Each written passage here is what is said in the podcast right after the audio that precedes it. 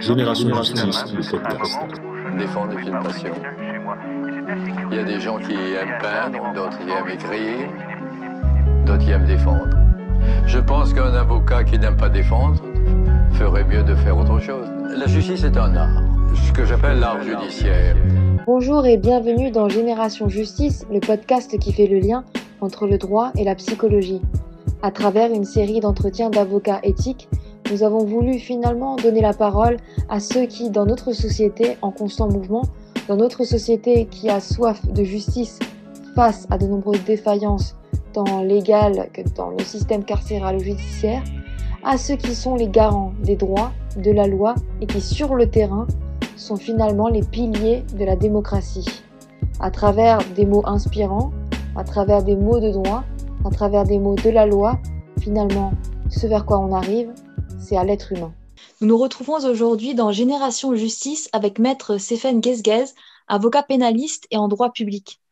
Stéphane, nous sommes très heureux de te recevoir aujourd'hui dans notre podcast, déjà pour te découvrir un peu plus. Tu as été très au devant de l'actualité en ce moment, notamment pour des questions d'islamophobie et de protection des minorités. Et donc, la première question que j'aimerais te poser aujourd'hui, c'est au sujet de ton métier. Est-ce que c'est une vocation? Euh, bonjour Fanny.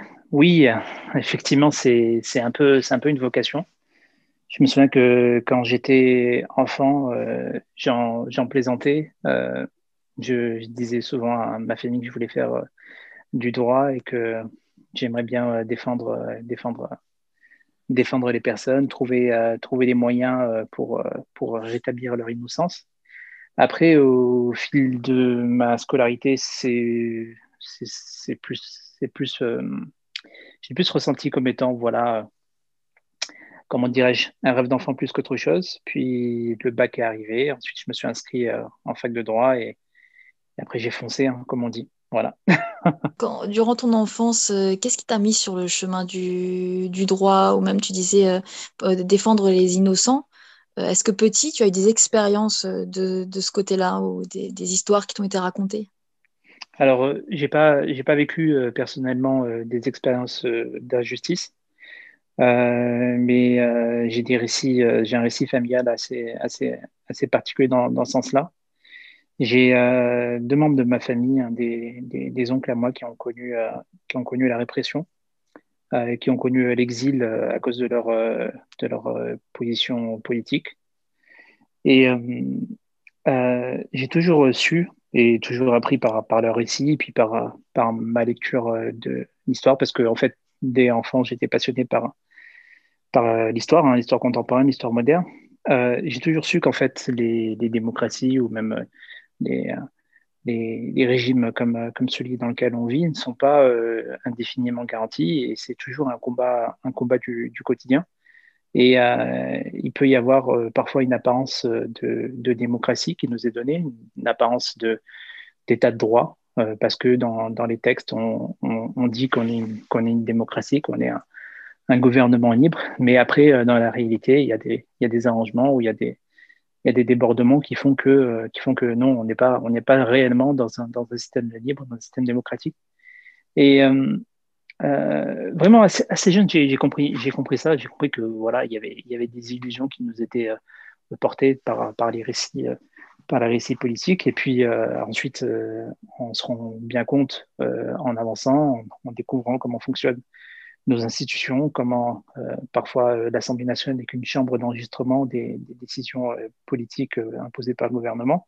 Comment ensuite concrètement dans les dossiers, on, on voit que parfois l'administration va jusqu'à mentir euh, ou déformer des faits euh, qu'elle sait, euh, manifestement faux pour essayer d'enfoncer des gens ou, de, ou de justifier des décisions injustes. Donc voilà, si tu veux, il y, a pour moi, il y a pour moi comme une continuité entre, entre, entre ces récits familiaux où j'ai compris assez tôt que on pouvait, on pouvait nous, reprocher nos, opinions politiques, quelles qu'elles soient, et, et un peu la situation dans laquelle on, est aujourd'hui. Voilà. Et la, situation justement de, notre démocratie à nous, est-ce que tu dirais que c'est une démocratie en danger? Est-ce que tu, tu penses qu'il y a ce côté, euh, comme tu le disais, euh, dangereux finalement pour, euh, pour les citoyens aujourd'hui en France? Bah, c'est pas, il n'y a, pas que moi qui porte cette, cette, cette position-là. après, malheureusement, j'ai l'impression, peut-être que depuis, depuis une quinzaine d'années, entre les multiples manifestations du, terrorisme et la sidération qu'elle provoque, et puis même très, très récemment par euh, par le, confinement induit par, par euh, ce, coronavirus, on s'est un peu habitué à, abandonner nos libertés fondamentales. Alors parfois, certes, c'est fondé. Hein, euh, par exemple, le confinement, on essaie de, de limiter les contacts. C'est vrai que ça, porte atteinte à nos, libertés fondamentales, mais c'est justifié pour, une raison, pour une raison de santé publique. Mais j'ai l'impression qu'on s'est habitué. On s'est habitué à, perdre, à perdre à perdre de l'autonomie. Euh, aujourd'hui, euh, j'étais, il y a trois mois, par exemple, dans, une gare, je voulais réserver un billet, on m'a demandé euh, mon nom, mon prénom, ma, ma, date de naissance, juste pour faire 200 km. J'ai trouvé ça un peu surprenant. Bon, je sais qu'en avion, il n'y a pas de problème, hein, il y a des questions de sécurité, mais je me souviens qu'enfant, on ne me demandait pas ça. Quand j'étais adolescent, on ne me demandait pas ça. Maintenant, on veut partout ton identité, ton nom, ton numéro de téléphone, euh, et, voilà, j'ai l'impression effectivement qu'on a, qu'on a du recul quelque part. Oui. Est-ce que ça t'inquiète? Oui, ça m'inquiète. Nécessairement, ça, ça, ça m'inquiète. Euh, euh, y a, certains, certains disent, mais si tu n'as rien à te reprocher, qu'est-ce que, quelle est ta crainte si on te surveille ou si on sait de toi ce que tu fais? Mais en fait, euh, le problème, c'est de savoir à qui, euh, qui a accès à ces informations-là et qu'est-ce qu'on en fait. Euh, moi, j'ai vu des, des dossiers, des dossiers en matière de sécurité intérieure, où par exemple, on a des, fermetures de lieux de culte. Donc, on a des mosquées qui sont fermées hein, sur, sur le fondement de la loi contre, contre le terrorisme pour, soi-disant, essayer d'éviter des, actions terroristes. Ces mosquées-là, lorsqu'elles viennent me voir, m'expliquent, mais attendez, j'ai été invité par le préfet en, 2018, euh, ça se passait bien, pourquoi maintenant en 2020 on, me, ferme?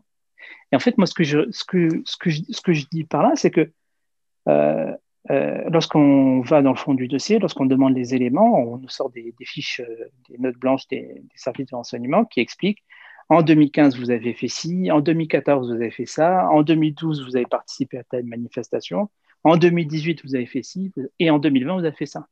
Donc en fait, euh, si tu veux, euh, euh, même l'administration, bon, c'est des questions de renseignement, mais même l'administration aujourd'hui a la capacité de venir te rechercher pour des agissements que tu as, pu commettre il y a 10 ans, il y a 15 ans, peut-être que tu as volé, ou peut-être que ces agissements-là, ils sont, ils sont fondés, hein, tu as le droit de participer à une manifestation, tu as le droit d'avoir signé une pétition. Mais cette capacité-là à venir te, te, rechercher sur ton historique, sur euh, tes actifs, tes, relations avec des individus, bah, elle interroge. Elle pose, elle pose question, puisque euh, ces outils-là, aujourd'hui, ils sont tenus euh, par, par l'administration, mais qui sait qui tiendra l'administration dans 5 ou 10 ans tu vois? C'est ça c'est ça qui c'est ça qui, qui, qui m'interroge moi je pense moi je pense à ça ouais, effectivement mm. On a presque parfois l'impression que la loi est instrumentalisée aujourd'hui actuellement par rapport à certaines minorités. Est-ce que toi, tu confirmerais ce constat? Euh, La loi, oui, évidemment, elle est, utilisée euh, à des, fins politiques. Euh, ça, c'est une constante dans, l'histoire de France, même dans l'histoire de, l'ensemble des, démocraties modernes. Est-ce qu'elle vise spécifiquement une, communauté? Euh, J'ai envie de te dire, parfois, j'ai l'impression que les musulmans sont euh, les cobayes d'une politique euh, sécuritaire, puisque je me souviens en 2015, lorsqu'il y a eu l'état d'urgence, effectivement, les principaux concernés qui ont subi des perquisitions, des désignations en résidence, c'était manifestement des, musulmans pratiquants. Okay mais on a utilisé ces outils-là aussi contre, des écologistes, contre des opposants politiques. Donc, Hum, oui, il y a une spécificité effectivement euh, dans le traitement qui, est fait, à la, minorité euh, musulmane, ou en tout cas aux, Français musulmans en France.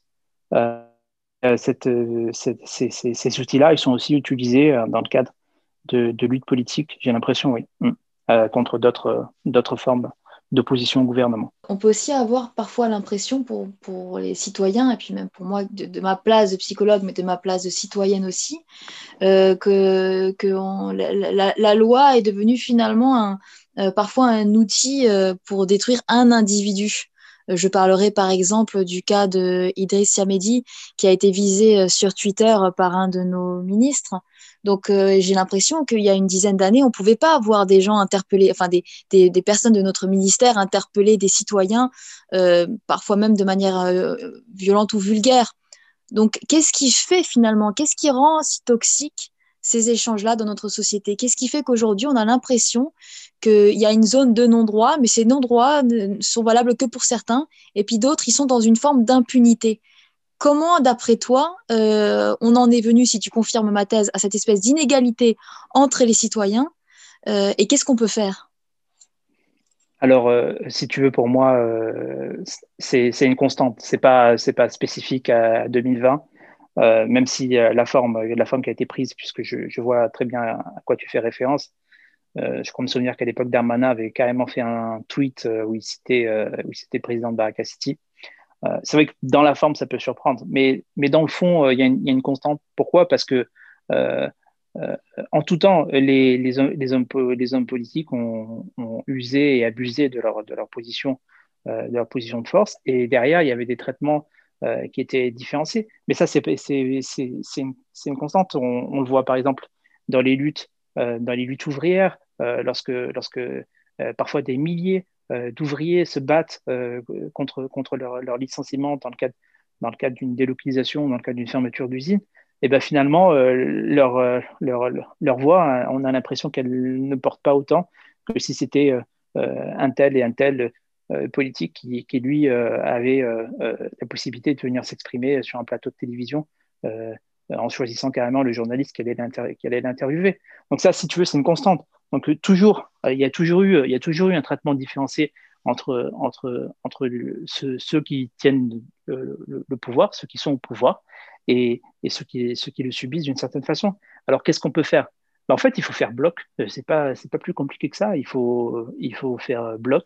Euh, on ne peut pas se, se permettre aujourd'hui en, France de venir alors qu'il y a quand même une politique qui, est, qui semble, qui semble euh, manifestement dirigé euh, contre, contre, le, contre la, communauté musulmane, euh, à savoir par l'imposition, par exemple, d'une charte des imams pour labelliser des imams comme on labellise du, poulet, du poulet halal. Il y a, y, a, y, a, y, a, une volonté aussi de démanteler les associations qui s'est manifestée de manière particulièrement éclatante avec la dissolution de Baraka City et du CCIF. Et on ne peut pas se permettre euh, comme ont pu le faire certains, de, choisir, euh, nos, luttes et de dire ben, telle association on va la soutenir ou telle autre on ne va pas la soutenir. Il faut faire bloc, c'est pas plus compliqué que ça.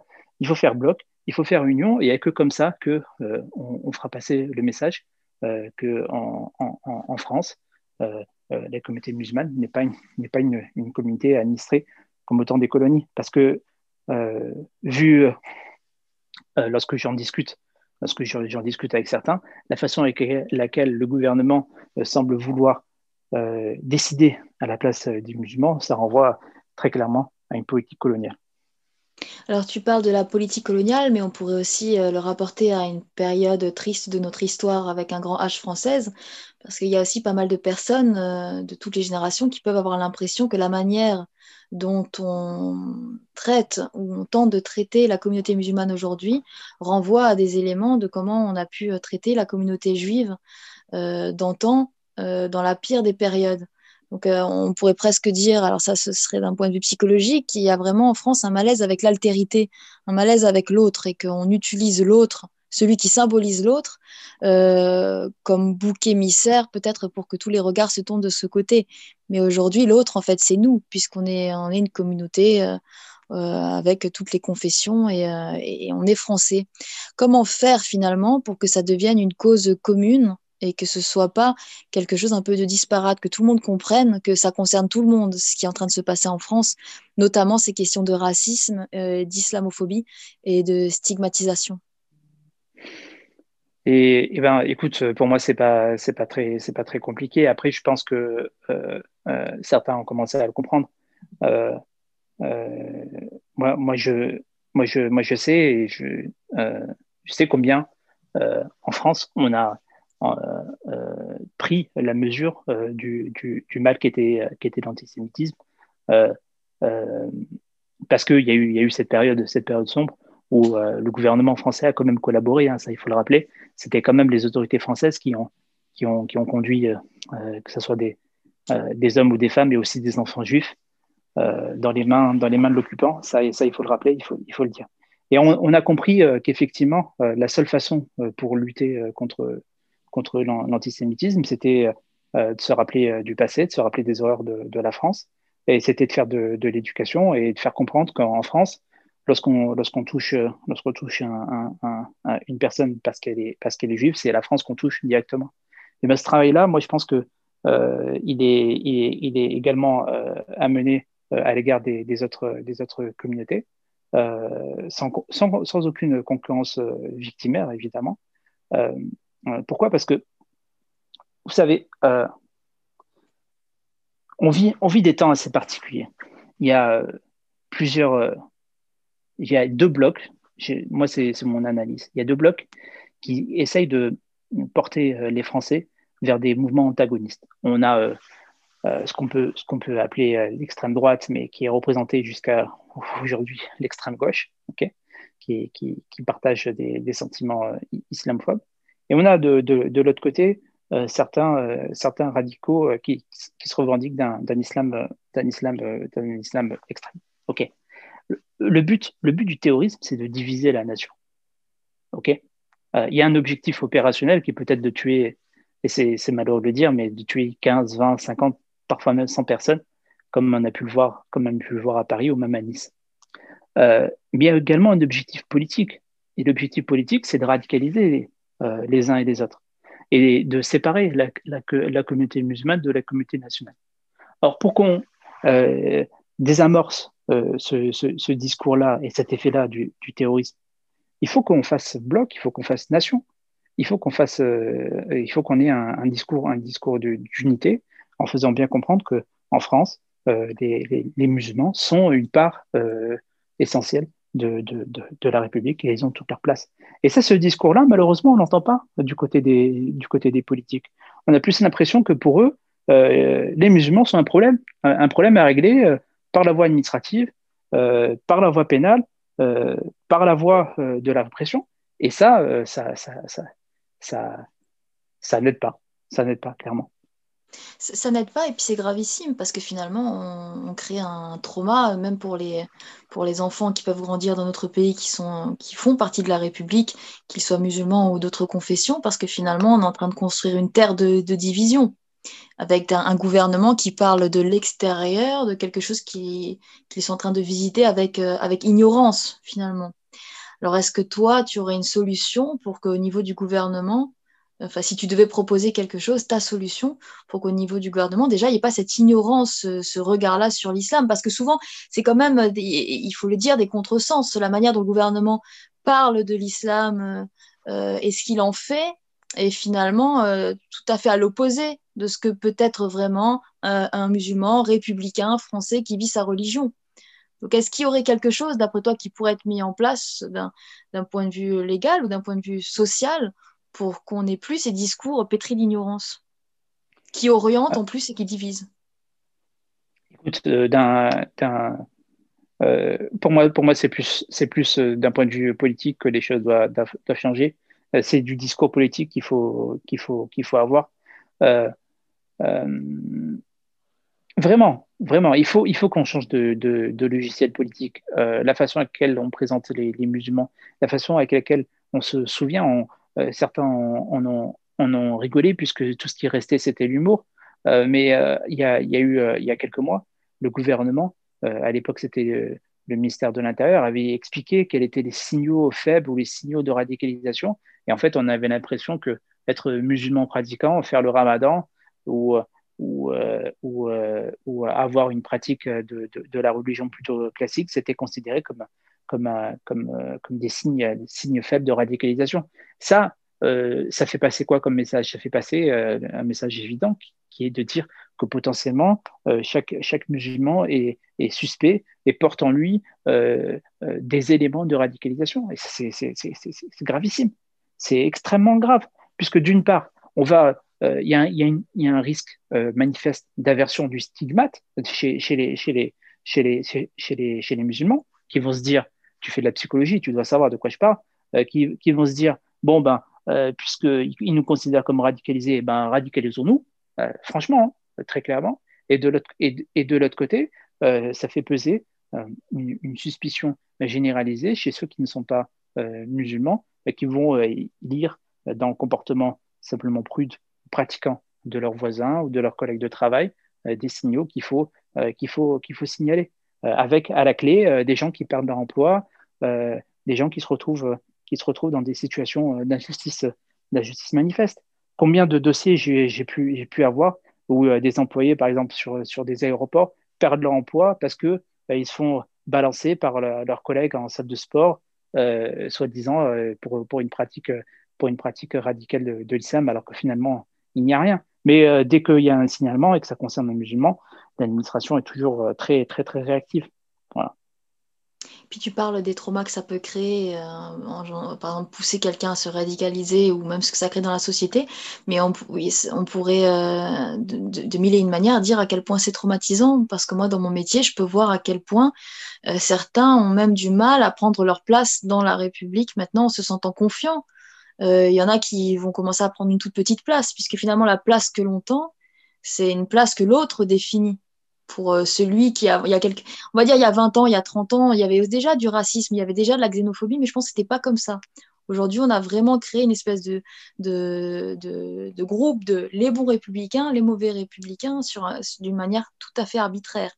Et j'ai constaté tout de même que la dissolution de Barak City, mais la dissolution aussi du CCIF, a quand même créé un trauma parce qu'on a pu, euh, pour certains, parce qu'on a pu avoir l'impression que du jour au lendemain, on peut déconstruire une entité qui a été construite sur des années et qui était en fait euh, caritative, humanitaire.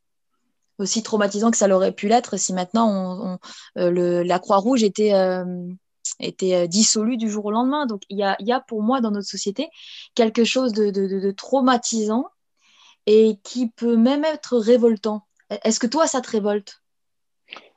Écoute, ça, euh, moi j'en ai, ai discuté avec certains, certains adhérents euh, du, du, CCIF euh, qui, qui, qui, se posaient, qui se posaient des questions par rapport à la suite, et notamment dans le cadre du, du recours devant le Conseil d'État. Et j'ai rappelé, rappelé ce que, ce que je disais tout à l'heure sur, sur l'objectif du gouvernement. Bon, l'objectif du gouvernement, il, était, il est simple. sur sa route, se trouver contre sa politique de la fameuse loi sur le séparatisme euh, des associations musulmanes. Le Baraka City et le CCIF en pointe sur ces questions-là. Le CCIF, pourquoi? Parce qu'il a, il a une expertise et il a, il a euh, une, une, une connaissance euh, du champ juridique qui est quand même, qui est quand même reconnue jusqu'à l'international. Et Baraka City, par rapport à sa, à sa popularité dans le, dans le, champ, dans le, champ, dans le champ musulman. Qu'est-ce qu'il s'est dit? Il s'est dit, je vais euh, profiter, malheureusement, il faut utiliser les bons termes, hein, profiter euh, d'un effet, effet d'aubaine et euh, décider de prononcer la dissolution de ces deux associations. Ça, c'est l'objectif opérationnel, OK, d'une certaine façon, encore que il y a des recours qui sont, qui sont pendants sur ces deux associations que je représente.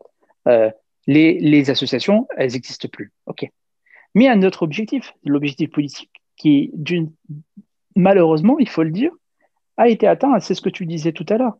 Il y a une sidération dans la communauté musulmane. C'est-à-dire que les gens, aujourd'hui, se disent, euh, même si on prend position pour des petits, euh, des petits, des, petits euh, des, polémiques ou, des questions d'ordre général, on risque d'être dissous. Ça, c'est le message que le gouvernement a voulu faire passer. C'est-à-dire que potentiellement, n'importe quelle association, elle pourrait être dissoute.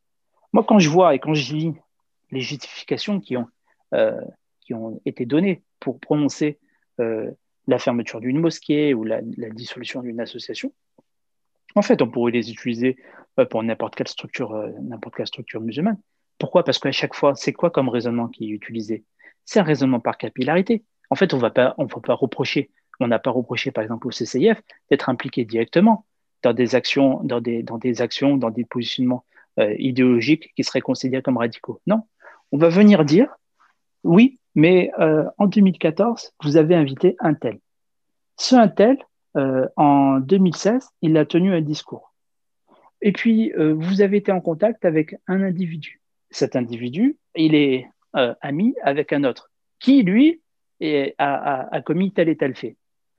Tu vois, en fait, chaque fois, euh, l'administration, euh, parce qu'elle n'a rien concrètement à reprocher aux responsables de ces associations-là. Sinon, ils seraient ces, responsables-là seraient inquiétés d'un point de vue pénal. Ils seraient, ils seraient en garde à vue, on, aurait ouvert des enquêtes à l'encontre. En fait, elle utilise seulement des raisonnements par capillarité qui, d'un point de vue, euh, d'un point de vue logique, sont quand même assez faibles, d'accord? Puisqu'il y a quand même un saut, un saut logique à faire entre reprocher euh, des faits précis à une association et reprocher des faits précis à une, à une autre personne qui a à un moment T déterminé pendant un temps très limité, en fait concrètement pendant deux heures, été invité par une association. Tu vois ce que je veux dire? Et eh ben, En fait, non, ils utilisent ces, ces, ces, ces raisonnements-là par capillarité pour venir euh, prononcer des dissolutions d'associations. Et la communauté musulmane, comme elle voit comment, comment les choses se passent pour ces deux, deux structures-là, elle, euh, elle, elle encaisse le, le coup elle est dans une forme de sidération. Fort heureusement, euh, ce n'est pas, unanime. Il y, a des, gens, qui se mobilisent, euh, qui font quelque chose pour lutter contre ces politiques-là injustes du gouvernement. Et euh, j'espère qu'elles seront de plus en plus nombreuses. Et quand on entend finalement l'institution, c'est comme quand on dit la justice, l'administration, on a l'impression que c'était une espèce d'entité nébuleuse, mais finalement, cette entité nébuleuse, elle est faite d'hommes, avec un grand H, qui prennent ces décisions, qui se regroupent et puis qui instrumentalisent.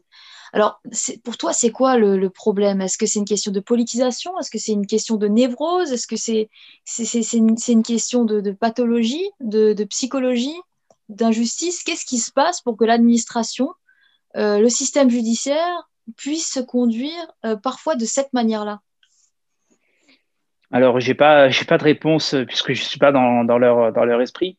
Mais moi, je vois évidemment un objectif politique évident qui, est de, qui est de taper, puisqu'on sait que si on se positionne un peu sur l'extrême droite, ben, potentiellement, on va faire, on va faire le, le, le, le, buzz, on sera, on sera au centre de l'actualité. On l'a vu avec, avec Darmanin pendant, pendant toute la séquence de dissolution d'association. Et euh, euh, après, pour le reste, j'ai pas, j'ai pas sincèrement plus de réponses que ça. Je pense qu'ils sont dans une vision à, court terme où ils se disent que tant qu'il y a des résultats politiques à, obtenir, il faut, il faut foncer, il faut y aller. Euh, mais derrière, tout ça, ils sont en train de fracturer, fracturer la, la, nation parce que lorsqu'on posait la question de savoir chez les musulmans quelle association les représentait le, le mieux, ben, ce n'était pas euh, le CFCM ou, ou, euh, ou, une autre structure, c'était euh, celles qui ont été dissoutes. Et donc toi, tu es, tu es avocat, mais tu as aussi, derrière l'avocat, il y a aussi l'homme. ce, que, ce que tu vis, ce que tu défends, ce que tu vois aujourd'hui de la société, quelles émotions ça te donne? Écoute, il faut, il faut, garder, il faut garder la tête froide.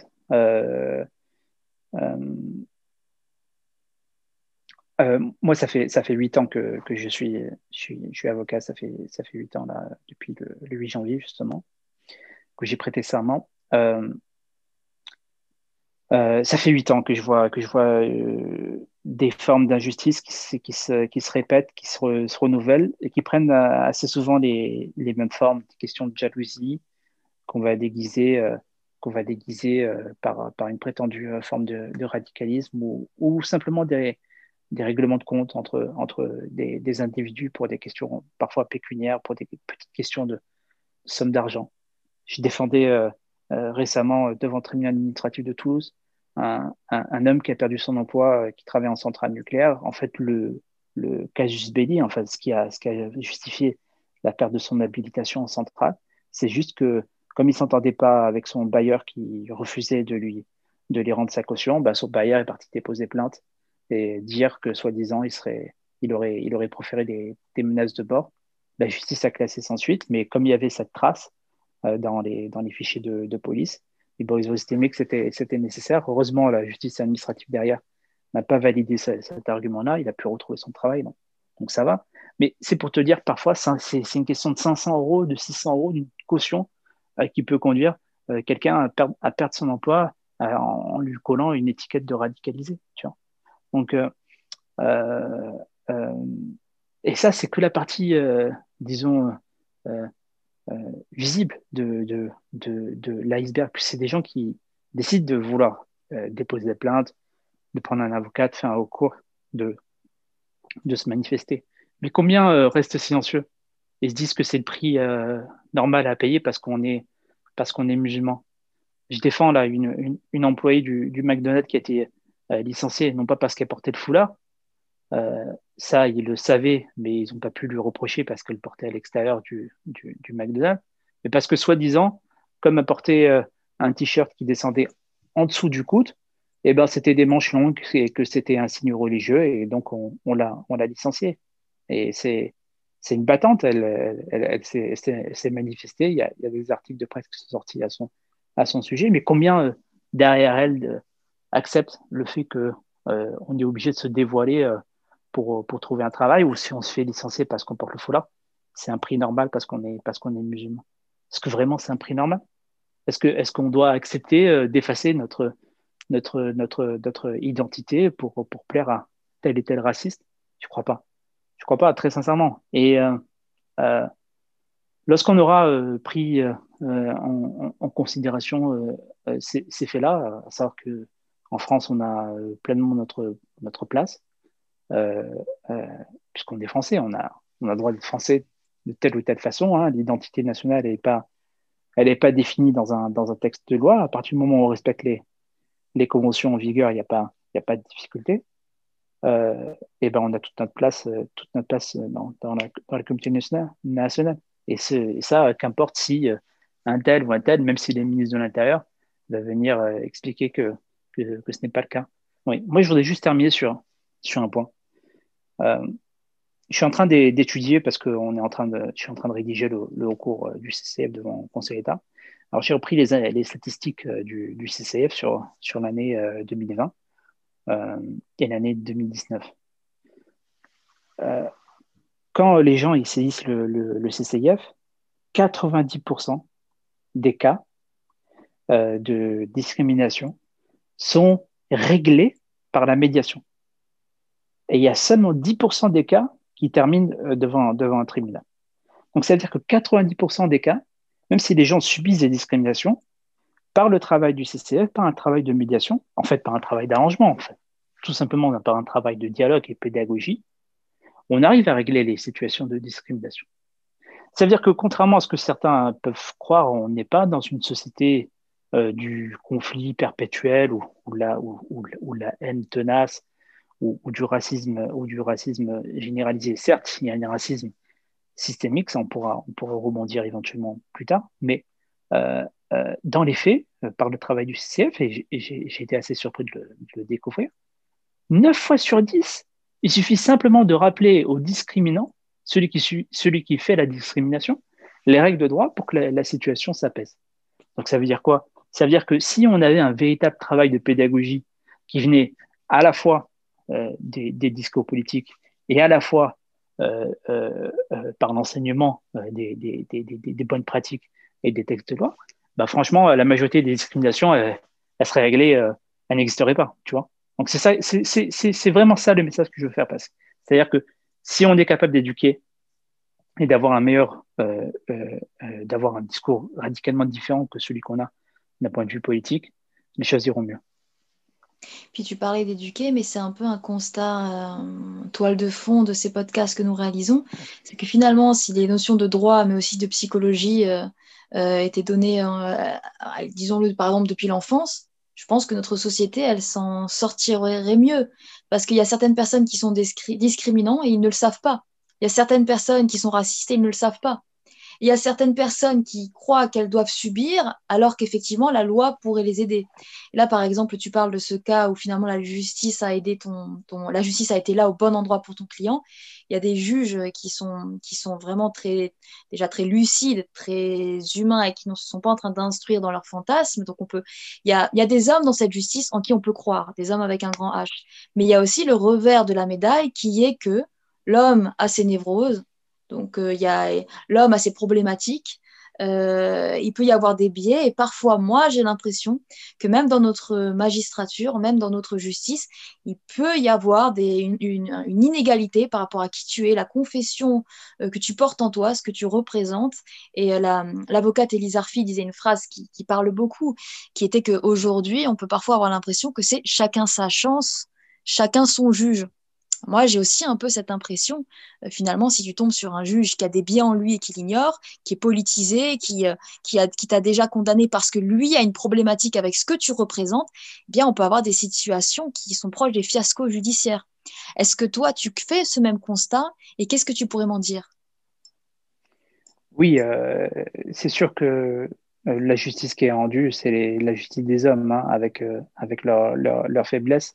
Et les juges ne sont pas étanches, euh, euh, sont absolument pas étanches à la société dans laquelle ils, vivent. Hein. Ça, c'est, ça, c'est, ça, c'est évident.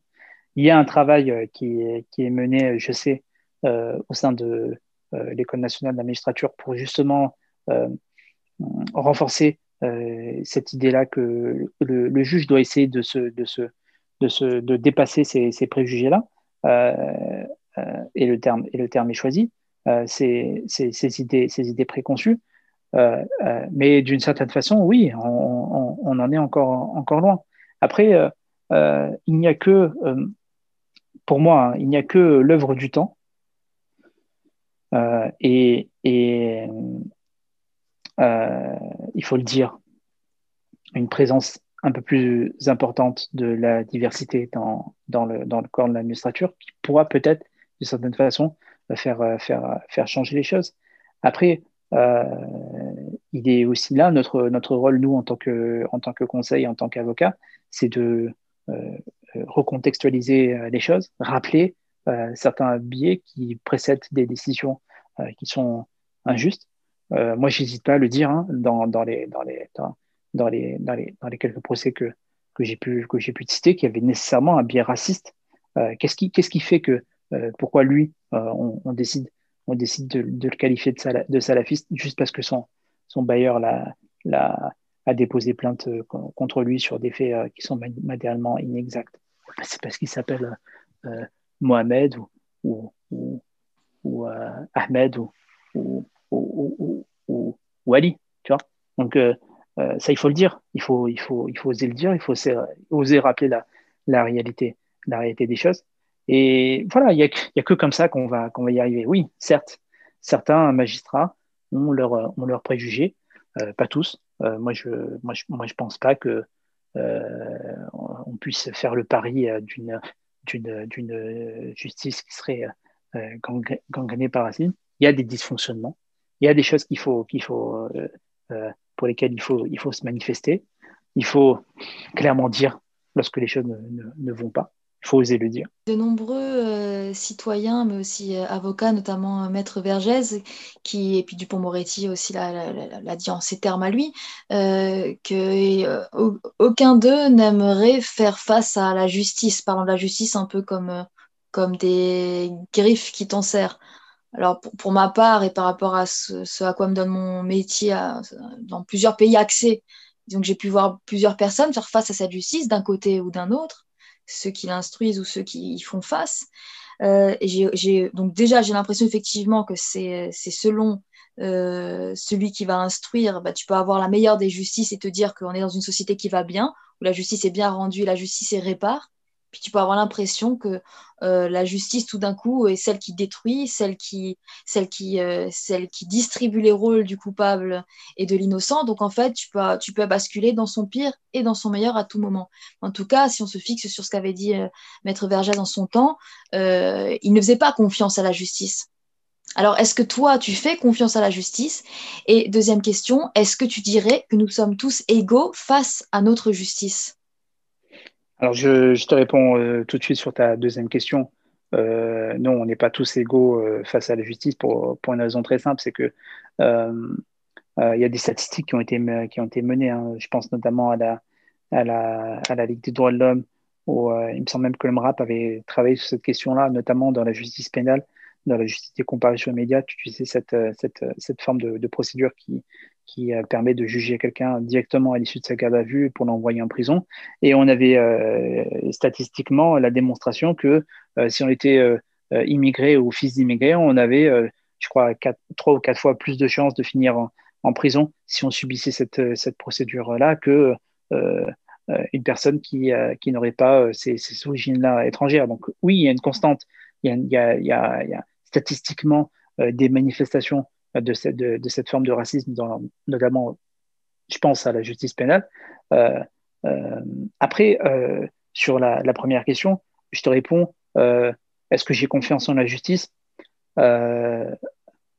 Si tu veux, c'est pas une question, c'est pas une question de, de, foi ou de, ou de, ou de, ou de, ou de, conviction. La justice, elle est, elle est, elle est. La justice, elle n'est pas une, elle n'est pas unique, elle n'est pas rendue par un seul, un seul magistrat elle est rendue euh, par une diversité. Parfois, on a des résultats qui sont, euh, qui sont, qui sont positifs. Quelquefois, on a des résultats qui sont, qui sont négatifs. Mais moi, je ne me, je me place pas dans, dans, une, dans une logique de, de, conviction ou de croyance ou de foi à l'égard, à l'égard de, de, la justice. Euh, elle est, elle est une, voie, une voie de recours utile dans, dans, le cadre de, procédures administratives, dans le cadre de procédures judiciaires. C'est celle que j'emprunte, c'est celle qui est, c'est celle que, qu'offre mon métier et, j'en arrête là. Si tu veux, j'ai pas, j'ai pas de conviction euh, particulière. Je, n'ai pas, je n'ai pas à répondre à la question est-ce que je crois ou je ne crois pas à la justice? Voilà. Et dans l'exemple que tu as cité tout à l'heure de la jeune femme qui euh, portait des, euh, des manches jusqu'au coude et qui a été pointée du doigt, euh, on a l'impression à cet endroit-là qu'on on touche finalement à la, liberté de la femme, d'avoir envie de mettre des manches longues ou non. Donc, quelque part, il y a une intrusion dans le choix et dans la liberté d'une femme. là, ça prend la, couleur de la question de la religion, mais il y a une cause commune dans ce que tu me racontes qui est la liberté de la femme de se vêtir ou de se dévêtir comme elle le veut dans le cadre de nos lois euh, françaises. Euh, est-ce que toi, tu as l'impression qu'en ce moment, on, est, euh, on fait face à une société de plus en plus liberticide? Est-ce qu'on fait face à une société de plus en plus liberticide? Je, ne suis pas le seul à, le dire. Hein, dans, dans, le champ, dans, le champ, dans le champ politique ou, ou dans le champ euh, judiciaire, je ne suis pas le seul à constater qu'effectivement, euh, euh, une à une, nos, libertés sont, sont, sont, sont, sont, touchées, sont, sont, restreintes, sont limitées. je me souviens que la semaine dernière, par exemple, on a reconnu la validité, l'inscription des convictions politiques ou des convictions syndicales dans des fichiers de police en disant que c'était tout à fait régulier et qu'on avait le droit de, de ficher les gens en fonction de leur opinion euh, politique ou, religieuse ou syndicale. Je veux dire, euh, il y a une constante, c'est matériellement exact. Il y a une restriction de nos libertés, euh, de, nos libertés. Et ça, je reviens à ce que je disais tout, au début de notre, discussion. on, a, le sentiment que les Français l'acceptent avec une, étonnante facilité. Il peut certes y avoir quelques contestataires, et, c'est tout. Mais il n'y a que euh, par la contestation et lorsqu'elle est massive que parfois ce gouvernement euh, euh, recule. moi, je me souviens de la mobilisation des journalistes sur la question du, droit qui, qui, aurait été atteint de ces derniers à filmer les policiers. Il n'y a que quand ils se sont tous mobilisés en disant que ce projet de loi était manifestement liberticide et ils sont tous mobilisés euh, euh, de manière euh, collective et, relativement unanime, que le gouvernement a reculé. Il a reculé le gouvernement. Donc ça veut dire quoi? Ça veut dire que ce gouvernement-là, mais toute forme de, pouvoir travailler fonctionne de la même façon, ne reconnaît que le rapport de force. Et ce n'est que si le rapport de force est en sa défaveur qu'il est prêt à reculer. Et ça, il a vu, euh, le gouvernement, il a vu que lorsqu'il y a eu la dissolution de City et il y a eu ensuite la dissolution du CCIF, d'une certaine façon, pas beaucoup se sont mobilisés. Je sais qu'après, oui, il y, a, eu des, une vraie mobilisation par rapport à la dissolution du CCF. Il y a le syndicat des avocats de France, par exemple, qui s'est mobilisé, qui a, qui a, contesté cette dissolution, la LDH, euh, euh, Amnesty International, Human Rights Watch, d'autres organisations, d'autres groupements. Mais euh, certains ont été un peu plus muets lorsque ça concernait Baraka City. Ça, c'est plutôt dommage.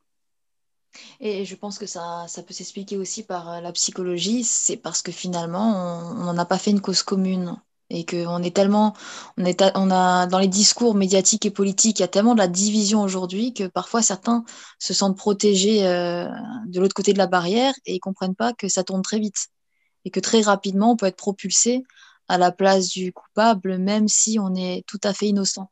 Donc je te rejoins tout à fait sur ce que tu viens de dire et puis peut-être aussi, je rajouterais qu'on a parfois besoin de révolte et qu'effectivement la révolte associative, mais aussi les révoltes en prenant sa place euh, voilà, par la, par la loi, par le droit, par la parole.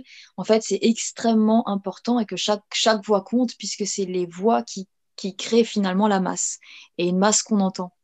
Euh, Stéphane, j'aimerais que nous revenions un peu à toi et à donc, ta, personnalité. Est-ce que tu penses que ton histoire a impacté ton caractère et ta manière de te battre aujourd'hui dans ton métier? Ah, C'est une psychologue qui pose cette question. Je pense que je pense que c'est la réponse évidente, c'est oui, bien sûr. Euh, moi, je n'ai pas connu euh, en tant que tel euh, la, la, discrimination. En tout cas, si je l'ai connue, elle a plutôt été, elle a plutôt été particulièrement discrète. Euh, j'ai pas, j'ai pas eu le sentiment dans, dans, dans, dans mon enfance que, que j'ai que j'ai vécu ces discriminations-là à titre à titre personnel. Euh, euh, par contre, euh, j'ai été vraiment imprégné par le, par le récit, euh, par le récit des autres, par leur, leur histoire, leur histoire propre, les, les récits historiques, les, les certains, certains, certains penseurs noirs, notamment en Amérique. je pense, je pense à Malcolm X. Je pense aussi au mouvement décoloniaux, à la lutte, à la lutte de décolonisation qu'on peut, qu'on peut mener à, euh, les Algériens, les Tunisiens, les Marocains ou, tous, les autres, tous les autres peuples euh, qui se sont révoltés contre, contre la colonisation. Et ça m'a euh, ça m'a touché. Et ça m'a appris comment parfois des systèmes de en fait comment les systèmes de domination fonctionnent. Comment on a pu traiter certains parce qu'ils étaient noirs ou parce qu'ils étaient arabes ou parce qu'ils étaient d'une autre confession. Euh, je l'ai dit tout à l'heure, euh, l'histoire aussi de la, de, la, de la Shoah et la façon avec laquelle on a déshumanisé euh, les Juifs, mais pas que les Juifs, les, les Tziganes, mais également d'autres minorités, la façon avec laquelle on les a ôté leur, leur, leur identité, comment on les a tués, comment on a mis en place cette politique systématique d'éradication et comment surtout on l'a légalisé. On revient au droit comment on a, on a donné un caractère euh, euh, légal à cette façon-là. Euh, je me souviens, j'avais eu cette discussion avec, avec mon professeur, avec mon professeur d'histoire-géographie. On parlait de la colonisation en, en, Palestine, on parle de la colonisation en France et on a parlé également de, la colonisation française, je voulais dire, et on a également parlé de, du, régime nazi. Et il me faisait remarquer qu'effectivement, euh, les lois nazies, c'était des lois. C'est-à-dire qu'il y avait, il y avait un système qui judiciaire qui a validé ça. Il y a une procédure démocratique, enfin, avec l'apparence de la démocratie qui a, qui a validé ces, ces processus-là. Et lorsqu'on lorsqu'on met en place, lorsqu'on met en relief ces, ces questions-là, lorsqu'on met en relief, par exemple, le code de l'indigénat, il y avait bien un code qui traitait de manière discriminante les, les, les, les, les Français euh, de, des, des, des, des, euh, des indigènes, des, musulmans qui, qui vivaient en, Algérie. Pourquoi euh, on considérerait pas, pourquoi on n'a pas de difficulté à considérer que c'est l'ensemble de ces, textes de loi sur les juifs, sur les, esclaves euh, nord-américains, euh, sur, les, indigènes en Algérie, pourquoi on n'a pas de difficulté à considérer que ce sont des textes qui seraient scélérats, qui seraient discriminants, qui seraient immoraux? Pourquoi aujourd'hui on ne pourrait pas se dire que telle ou telle législation tend également à, atteindre des objectifs qui sont immoraux Quelle différence on a? Aucune, strictement aucune. C'est toujours des lois des hommes, c'est toujours des décisions qui sont euh, qui sont prises, euh, qui sont prises par des hommes qui parfois ont des manifestations euh, racistes évidentes ou qui portent atteinte à tel état de liberté fondamentale, on a le droit de le dire. On a le droit de le dire. On a le droit de dire qu'effectivement, certaines législations en France portent, portent, atteinte aux, libertés fondamentales. Je voudrais rappeler, par exemple, sur la loi du, du 15 mars 2004, on ne s'est jamais posé la question de savoir si l'interdiction du foulard, en termes en termes statistiques ou en termes en termes même psychologiques, si elle avait apporté quelque chose, si elle avait euh, apporté de la, euh, euh, si elle avait permis à, des, à, des, à, des, jeunes femmes de mieux se construire avec cette loi d'exclusion de, ou pas. Et moi, j'ai le sentiment qu'au contraire, cette loi de 2004, elle a ouvert une brèche dans notre, dans notre législation et elle a permis à certains de, de, justifier leur racisme et leur discrimination. Je me souviens en 2014, euh, un des tout premiers cas euh, du Burkini, avant qu'on en reparle sur la Côte d'Azur, c'était à Paris, euh, dans une petite ville, dans une petite ville de la couronne qui s'appelle Vissou. le maire, dont le, dont le, dont le père, le maire de la ville, hein, dont, son père était un ancien militaire qui a travaillé en guerre d'Algérie, comme quoi tout se, lit, hein, tout, se, répète, avait pris un texte pour interdire euh, aux femmes voilées de venir euh, participer à, à, à Vissou-Plage, c'était un espace de loisirs où les enfants pouvaient se baigner, etc. Donc, elles n'avaient même pas le droit de rentrer avec leur foulard dans le parc. Et bien, lorsqu'on a fait euh, le recours pour contester la décision du maire, il était venu se justifier avec cette loi de 2004. Il avait dit non, mais c'est la loi de 2004, la loi sur la laïcité.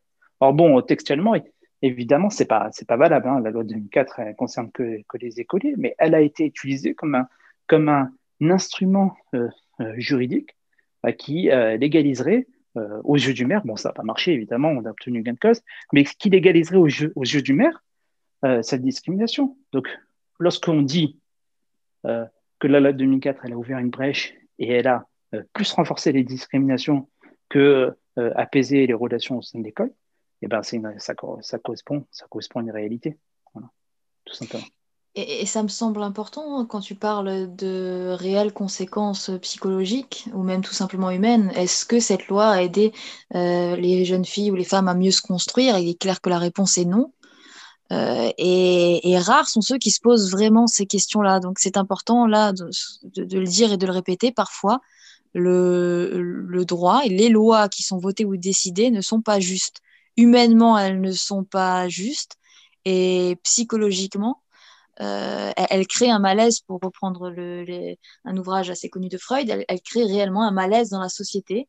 Et, donc, il faut aussi que, certains ne se fient pas les yeux fermés au droit et à la loi. Il faut vérifier nos textes et effectivement se mobiliser quand il y a des, lois qui peuvent être destructrices au point de vue, sur le point de vue de, euh, l'humain. Est-ce que tu peux nous raconter euh, un de tes souvenirs les plus, les plus positifs, les plus beaux depuis tes huit ans où tu es avocat? Un des souvenirs, euh, souvenirs les plus beaux, euh, un des dossiers les plus, euh, les plus, qui m'a le plus touché. Je sais pas, je sais pas par où, par où commencer. C'est vrai que j'ai eu, j'ai eu, j'ai eu, j'ai eu pas mal de, pas mal de dossiers un peu compliqués, même d'un point de vue médiatique, d'un point de vue politique.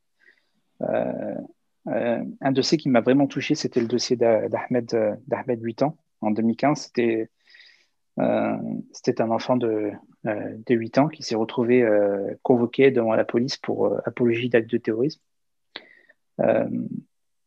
son père, son père était, était venu me voir quelques jours, enfin, il, était venu me voir juste après avoir reçu la convocation.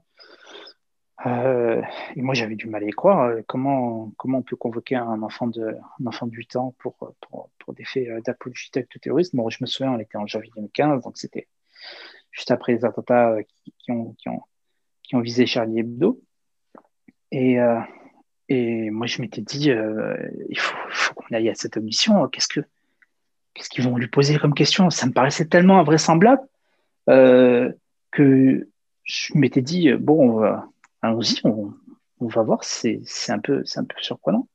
Et les questions qu'on lui a posées, elles étaient, enfin, c'était, c'était, c'était stratosphérique. On lui a dit, est-ce que tu sais ce que veut dire le mot terrorisme À un enfant de 8 ans?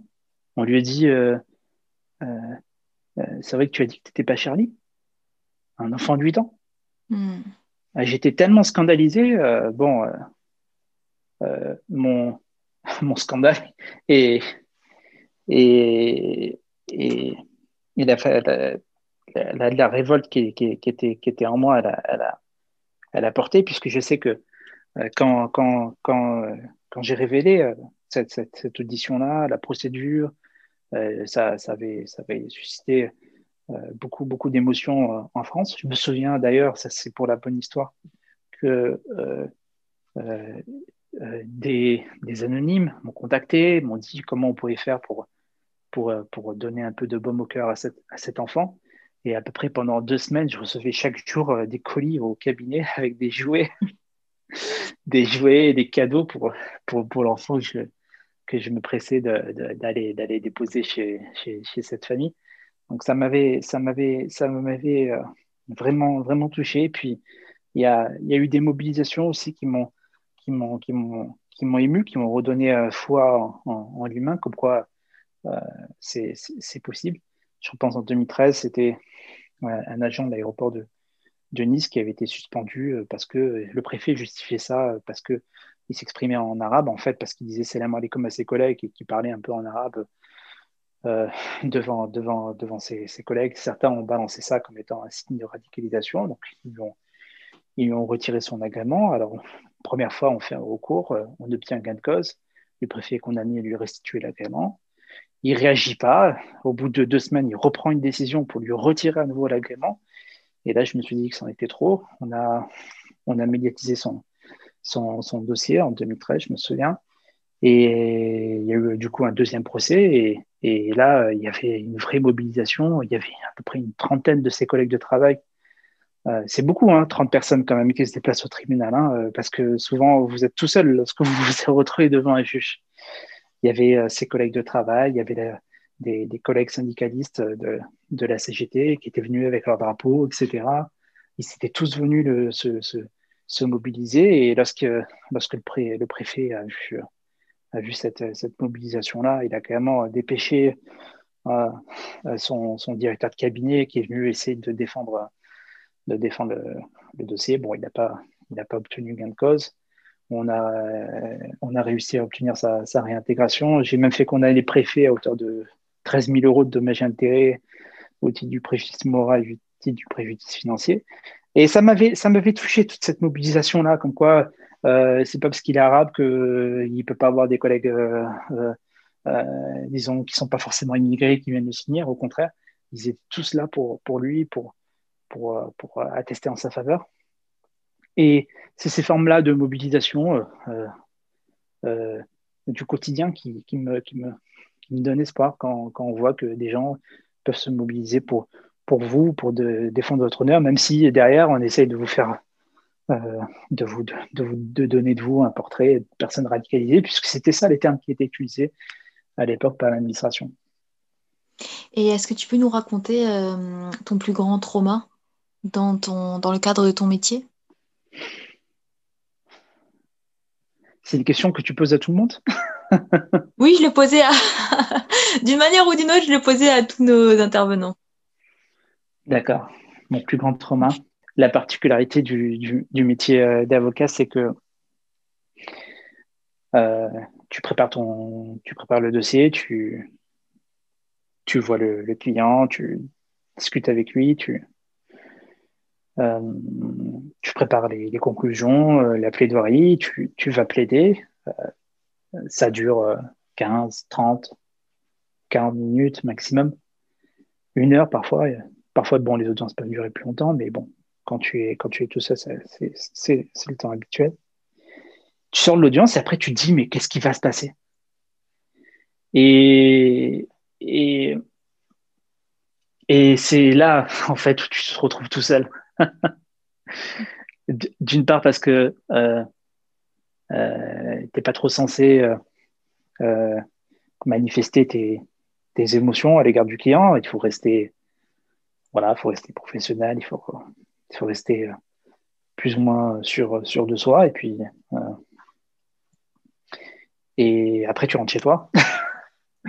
à la fin de la journée, tu te demandes est-ce que est-ce que ça va marcher? Est-ce que, est que les, arguments vont faire mouche? Et parfois, tu t'en perds le sommeil. Parfois, euh, pendant euh, euh, deux, trois jours, tu y penses et tu as le sommeil troublé. Et ensuite, quand arrive la, date, la date du délibéré, le jour où doit être rendu la décision, pareil, pendant deux, trois nuits avant de, avant te coucher ou au, milieu, au milieu de, ton sommeil, tu te réveilles, tu penses au dossier, tu te dis est-ce que j'ai pas oublié quelque chose, est-ce que j'aurais pas dû rajouter un point euh, particulier ou pas que, j'aurais que j'aurais pu louper.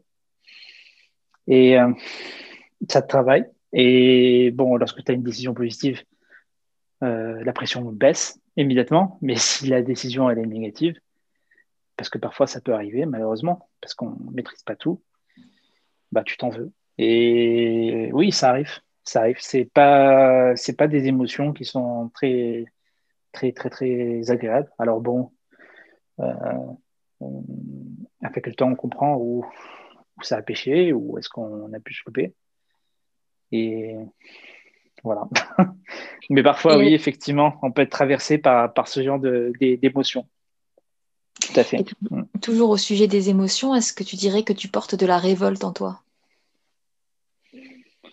Alors moi, je suis quelqu'un de plutôt euh, apaisé, mais euh, oui, je porte, de, la révolte en moi, c'est fort, fort possible. En tout cas, euh,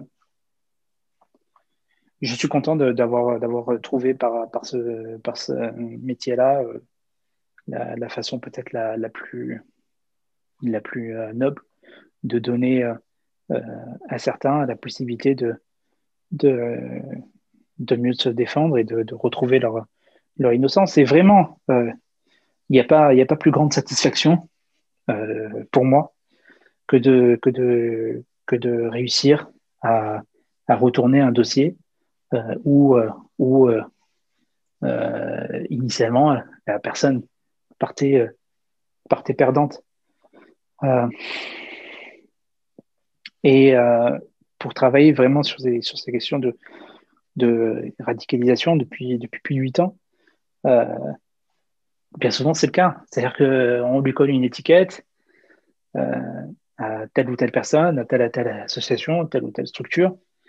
Euh, le combat a l'air perdu, mais c'est peut-être lorsque les matchs sont les plus difficiles que lorsqu'on met le but, ça devient une victoire, une victoire encore plus, encore plus grande. Donc,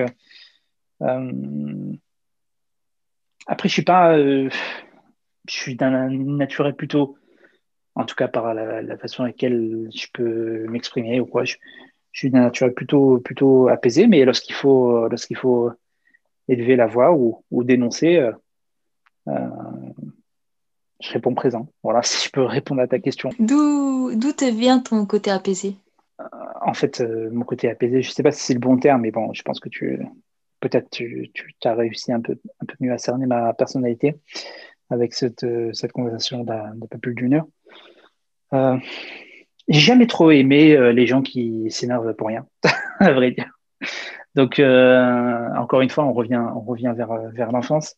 Je me souviens qu'il y avait, qu'il y avait certaines personnes de mon entourage qui, qui manifestaient, qui manifestaient leur, leur, leur, opinion ou leur émotion de manière un peu trop, un peu trop véhémente. Puis moi, j'ai compris que c'était plus dans le voilà, dans, dans, dans, le, dans le raisonnement, dans l'argumentation, qu'on arrivait à, à, à, obtenir, à obtenir raison et à obtenir que l'autre en face change d'avis. Donc bon, je suis pas, euh, euh, je suis pas un partisan du marteau-piqueur, disons. et, est-ce que tu mais plus, mais plus, mais plus du voilà du, du judo, si, si, tu, si, tu, si tu vois de quoi je parle. Euh, oui, je vois très bien les questions de judo et même de différents sports. Donc, je, comprends effectivement, et puis ça se voit même dans cet entretien que tu, as un côté, euh, comme tu le dis toi-même, apaisé. Est-ce que tu dirais que tu portes de la tristesse en toi? Non, de la tristesse. Euh, j'ai dépassé, j'ai dépassé le, stade de la tristesse depuis, depuis un bon moment. puisque tu sais, dans l'évolution de n'importe quel individu, on traverse chacun, chacun a son temps, chacun, chacun a ses, ses périodes, euh, différentes, euh, différentes phases. Euh, moi, moi, je ne suis pas d'un d'un tempérament idéaliste en croyant que tout va bien dans le meilleur des mondes. Je ne suis pas non plus pessimiste en disant que on va nécessairement vers vers, vers l'obscurité et vers, vers, des temps, vers des temps compliqués. Euh, J'essaie d'être, d'être, d'être entre les deux, un, juste milieu, réaliste, réaliste sur, sur, sur les, temps, les temps troubles qu'on est en train de traverser, sur les atteintes qui sont faites à, nos, à, nos, à nos idéaux, euh, sur les discriminations qu'on subit de manière parfois euh, systémique, puisqu'il y a une construction, il y a quand même une, construction politique du racisme qu'on peut pas qu'on peut pas dénier. Hein. Il y a des études sur ces questions-là, donc il n'y a pas a pas de difficulté à, le dire ou, à, l'affirmer. Euh, mais euh, je, je pense pas je pense pas être euh, non je pense pas être être être triste. Je pense qu'il y a des choses à faire. Tant qu'on a tant qu'il y a de la vie, il y a de l'espoir. J'ai envie de te dire. Tant qu'on tant qu'on peut tant qu'on peut se, se battre hein, par par les par les voies légales.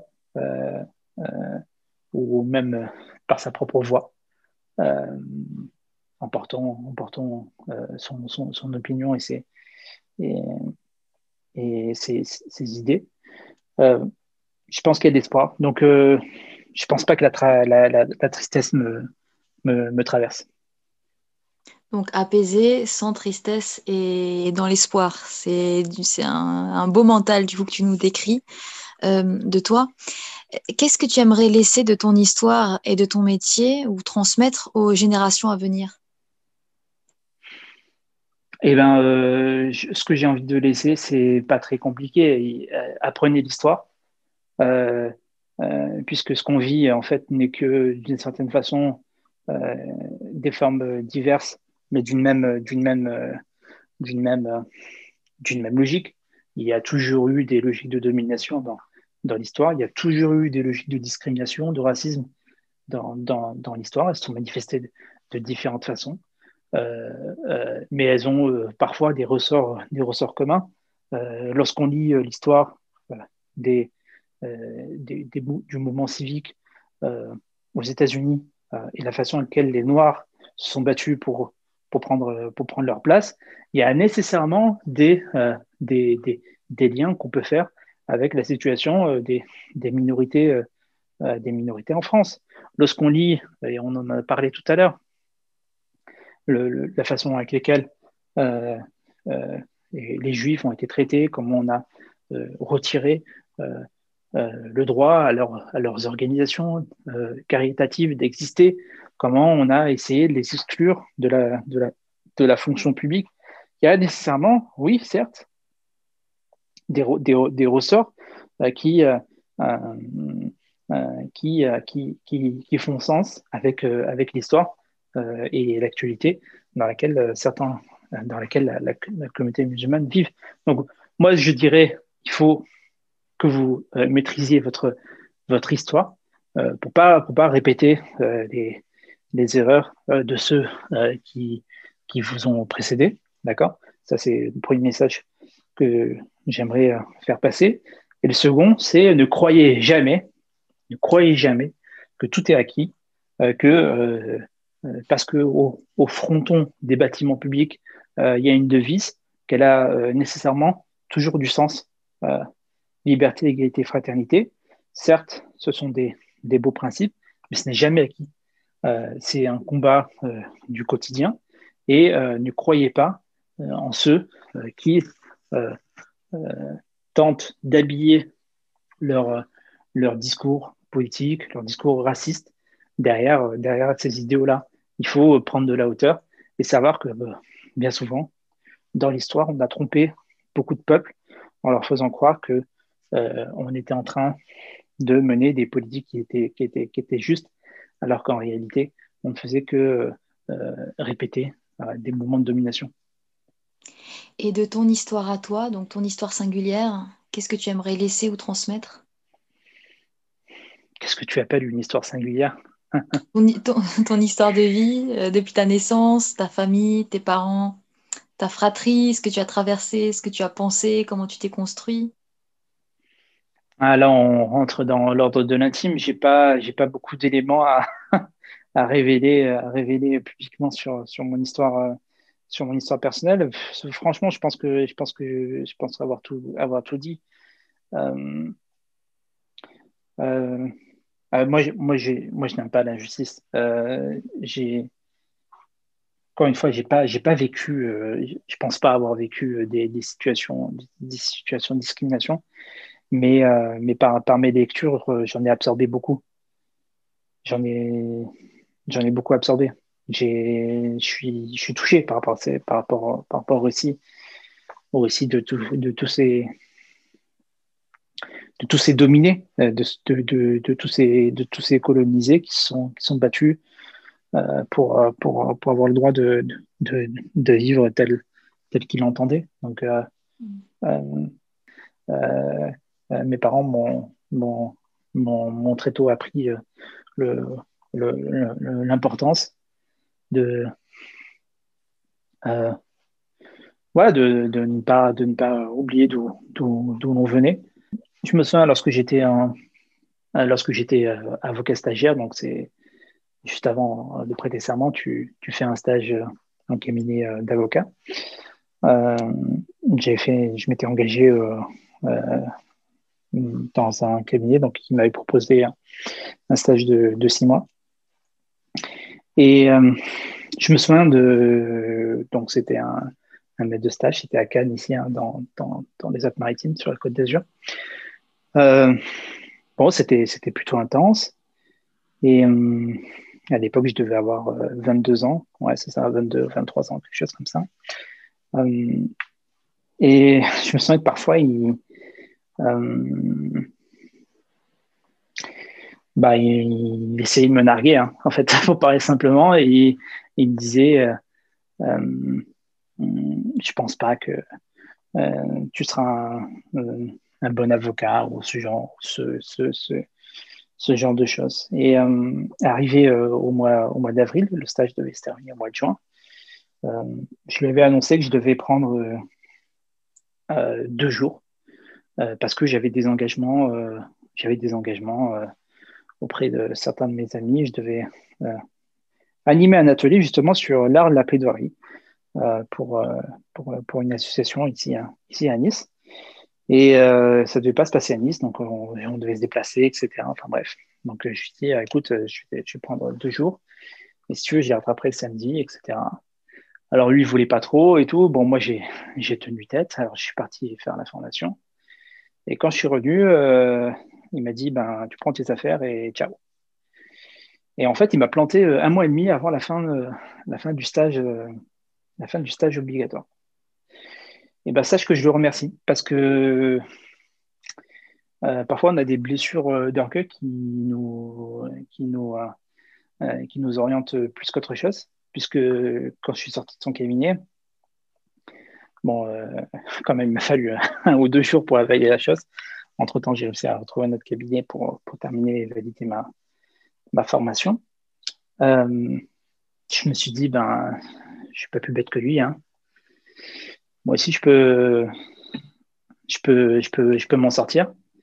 Et du coup, dès que j'ai eu euh, mon diplôme euh, d'avocat, quelques, quelques mois plus tard, j'avais, j'avais 24 ans, en fait, j'ai refusé de travailler pour qui que ce soit et j'ai ouvert mon propre cabinet directement. En sortie d'école. Et, voilà, donc parfois on a des, on a des, des, euh, blessures narcissiques, je ne sais pas si le terme est approprié, en tout cas des, des gens qui, veulent essayer de euh, profitez de vous parce qu'en fait, vous êtes un, vous êtes un avocat stagiaire, donc vous êtes débutant, vous avez à peine une vingtaine d'années, enfin voilà quoi. Et, et il faut croire en vous et, croire en ce que voilà, se battre, se battre pour, pour ses propres convictions.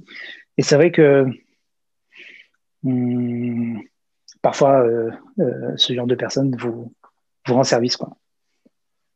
Oui, c'est finalement très vrai et très hum, positif ce que tu dis, mais très vrai. C'est que certaines blessures et certaines épreuves sont en fait des portes euh, sur des espaces bien plus grands et bien plus lumineux. Donc, je te remercie d'avoir partagé cette, cette, ce bout de ton histoire qui me semble bah, inspirant et important. Et on arrive aux trois dernières questions de notre euh, entretien qui sont aussi un peu sur ce fil. Donc, euh, qu'est-ce que ton métier t'a appris sur les hommes? Eh bien, euh, pas des belles choses, hein, si je peux me permettre. pas, pas de belles choses, puisque non, malheureusement, pas, pas que des pas de belles choses, non. Bon, quelques, quelques bonnes choses, j'en ai pu en parler euh, tout à l'heure, mais, mais, euh, mais globalement, bon, j'ai pu avoir des, illustrations de choses que on, on, on, sait vraies, mais, mais qui, lorsque lorsqu'elles se manifestent euh, et vous frappent par, par, leur, par leur violence, euh, n'en sont que, que, plus, que, plus, que plus graves. je pense euh, puisque je fais, je fais aussi, euh, je fais aussi le droit de la famille, donc, euh, donc des, des, divorces. Je pense à des fois comment certains couples peuvent se déchirer et passer d'une relation d'amour à une vraie vocation à détruire l'autre, à une vraie relation de haine. Je pense aux, aux trahisons, ou parfois dans des relations de, travail, euh, des collègues, euh, des collègues qui partagent parfois le, même poste vont euh, commettre tel ou tel mentir, tromper.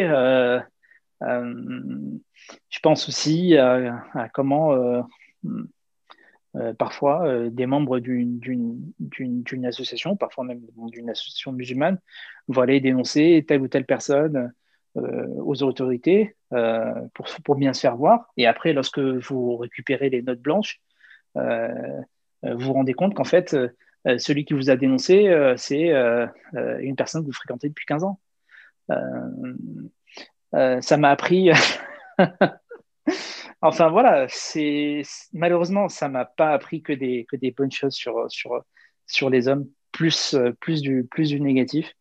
Euh, que, que, que, du, que du positif, même s'il y en a du positif, comme, comme j'ai pu le dire tout à l'heure. Parfois, on a des, des, vrais mouvements de solidarité autour, autour des gens. Mais, euh, mais euh, le, métier, le métier d'avocat m'a plus donné des illustrations de, de, de, de situations d'injustice qu'autre que, chose. Et qu'est-ce que ton métier t'a appris sur ton pays? Alors, qu'est-ce qui m'a appris sur, sur la France? Mhm. Euh, euh, il m'a appris que, quand même, d'une certaine façon, euh, la justice sait se montrer indépendante, puisque je pratique le droit public. En fait, le droit public, qu'est-ce que c'est? C'est le droit des, relations entre, entre les administrés et l'État. Donc, euh, souvent, mes, adversaires, euh, euh, c'est soit le ministre de l'Intérieur, soit le ministère de la Justice, soit le ministère de la Défense, le ministère de l'Écologie, etc. donc, c'est quand même l'État, d'une certaine façon. Et bien, malgré ça, lorsqu'on a, lorsqu'on a bons, les bons arguments, on arrive à ce qu'un juge fasse condamner l'État. Donc, ce qui est quand même plutôt pas mal. Donc, c'est rassurant sur, sur, sur le niveau le niveau d'État. Moi, par exemple, j'ai réussi à, faire, à faire condamner l'État pour une perquisition qui avait été menée en 2015 dans un restaurant euh, en, Ile-de-France. D'ailleurs, c'est une bonne illustration de l'islamophobie d'État, puisque euh, cette, cette, perquisition, c'était le restaurant PPG, Pepper Grid. Euh, le, la préfecture de Seine-Saint-Denis avait, donc la police qui avait mené la perquisition, avait démonté, des, démonté, détruit des portes en présence des clients, alors que le, gérant s'était proposé d'ouvrir les portes, etc. Ils avaient tout défoncé au bélier, enfin bref. Donc à l'issue, on avait demandé réparation pour les, le préjudice moral et préjudice matériel consistant à la dégradation. Encore, la préfecture avait refusé. Du coup, lorsqu'on allait devant le tribunal administratif, donc contre, contre le, ministère de l'Intérieur, la préfecture était venue justifier la la perquisition, en disant que euh, tout compte fait, euh, il y avait quand même intérêt à, faire la perquisition parce que c'était quand même un restaurant halal qui servait à des musulmans et en plus il y avait une petite salle de prière pour les employés. Donc euh, il y avait quand même des raisons manifestes de penser que ce, lieu était fréquenté par des radicalisés. Donc en clair, ils étaient venus dire, bah, c'est un restaurant musulman, donc il y a quand même un risque sécuritaire. Si ça, c'est pas du racisme d'État, il faut m'expliquer qu'est-ce que c'est. Si on vient expliquer parce que c'est c'est un restaurant qui est tenu par, par les musulmans, bah, il, faut, il, faut, il faut le perquisitionner. Et en plus, il est fréquenté par des musulmans, et en plus, il y a une salle de prière. Enfin bref. Et c'était écrit noir sur blanc dans, dans, dans le recours. Bah, malgré ça, euh, il y a quand même euh, un tribunal qui est venu dire que non, c'était pas une façon c'était pas une façon de faire.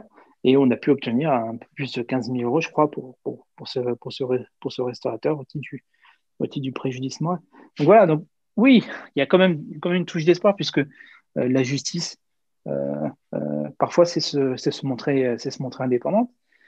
parfois, c'est plus compliqué. je pense à la matière pénale où, où, là, par exemple, on va défendre beaucoup plus difficilement des personnes qui sont euh, issus, d'une immigration. Je parlais tout à l'heure des comparaisons immédiates. Là, on sent, on sent très vite lorsque l'individu est présenté, euh, euh, il arrive dans le box, euh, on lui retire les menottes. Euh, déjà, dans la façon à laquelle il se trouve dans l'espace du, tribunal, on, on, on présuppose qu'il est condamné puisque en fait, il arrive à l'issue de, la garde à vue dans le box du tribunal. Vous savez, c'est un espace vitré, mais c'est un espace à part. Vous n'êtes pas jugé comme les autres qui rentrent par la porte d'entrée et qui ressortent par la porte de sortie et vous rentrez escorté. Vous rentrez après 48 euh, heures de garde à vue, vous avez euh, une salle mine, vous n'êtes pas douché depuis deux jours, vous n'êtes pas changé non plus, vous êtes fatigué, euh, on vous a interrogé, vous avez vécu dans des, enfin bon, vous avez passé la nuit dans des conditions assez, assez, assez, assez déplorable. Hein. Les, les suites de garde à vue ne sont pas, sont pas, sont pas à la hauteur de, de, de, ce qui est, de ce qui est notre pays. Vous dormez sur un banc en béton, euh, ça sent l'urine, ça sent le vomi, il y a des traces, euh, euh, des traces un peu partout sur les murs, sur le sol, etc. Enfin bref, c'est pas pas des conditions normales. Et la façon laquelle vous êtes présenté devant le juge, pour que vous vous appelez un tel ou un tel, bah forcément, euh, là, vous, ressentez plus le poids des, en tout cas moi, moi, moi qui, qui intervient, qui intervient sur, sur ces questions-là aussi, vous ressentez un peu plus le poids, le poids du, euh, du, du, du, du, préjugé et de, certaines formes de racisme qui traversent, traversent euh, l'État. Oui, ouais. Donc, donc voilà. voilà. Donc il y a ces, ces deux, deux côtés-là, disons. Et qu'est-ce que ton métier t'a appris sur toi?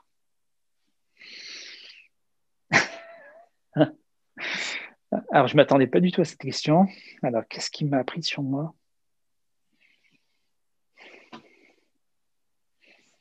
Eh bien, euh, que. En fait, euh, qu'est-ce qui m'a appris sur moi? Je ne sais pas quoi dire. Mais peut-être peut, -être, que ce qui m'a appris sur moi, c'est que euh, j'ai vraiment trouvé ma, vocation et que il n'y a, pas, a pas beaucoup de métiers où je pense euh, on, rumine, on rumine autant et on, on, est tout le temps en train de euh, d'essayer d'affiner certaines positions, certains dossiers. Enfin, il n'y a, pas de, a pas de temps mort dans, dans, dans, dans ce métier-là. Et c'est vrai que.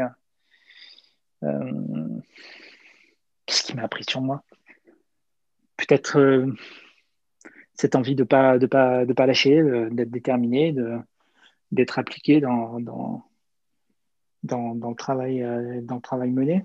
Euh, mm.